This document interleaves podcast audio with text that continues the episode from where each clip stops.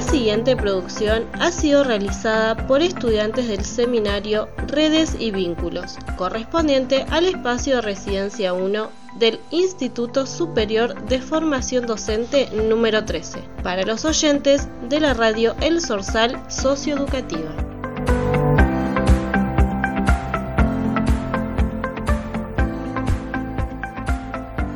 Hola, nosotras somos las estudiantes Selena y Carolina.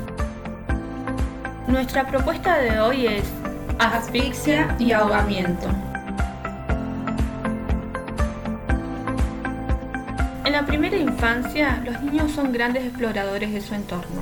Comienzan descubriendo el mundo que los rodea a través de su boca. Esto puede ocasionar que los niños ingieran pequeños objetos o alimentos que provoquen obstrucción en las vías respiratorias. Es necesario que los adultos a cargo actúen sobre la supervisión de objetos pequeños que puedan ser aspirados. Además, se debe observar y acompañar constantemente los momentos en que las niñas y niños consumen alimentos, procurando que lo hagan despacio y de a poco. Pero, ¿y si esto llega a suceder? En casos así, es primordial estar preparados. Por este motivo, les compartimos los pasos a seguir de una maniobra denominada Heimlich.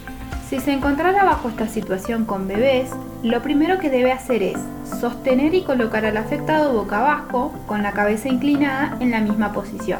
Luego, con la ayuda de la otra mano ubicada entre medio de los omóplatos, tendrá que dar pequeños golpes, contando hasta tres. Es importante que repita el procedimiento las veces que sea necesario hasta verificar que haya expulsado lo que provocó dicha obstrucción.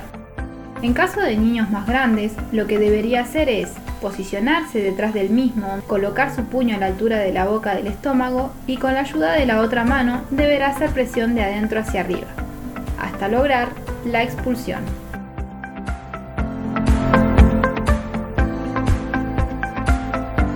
Esperamos que esta breve explicación les haya sido útil y por supuesto les sirva de ayuda en cuanto a estar más preparados ante posibles accidentes que se nos presentan en la vida diaria. Esta fue una producción realizada por estudiantes del Instituto Superior de Formación Docente número 13 para la radio El Sorsal Socioeducativa.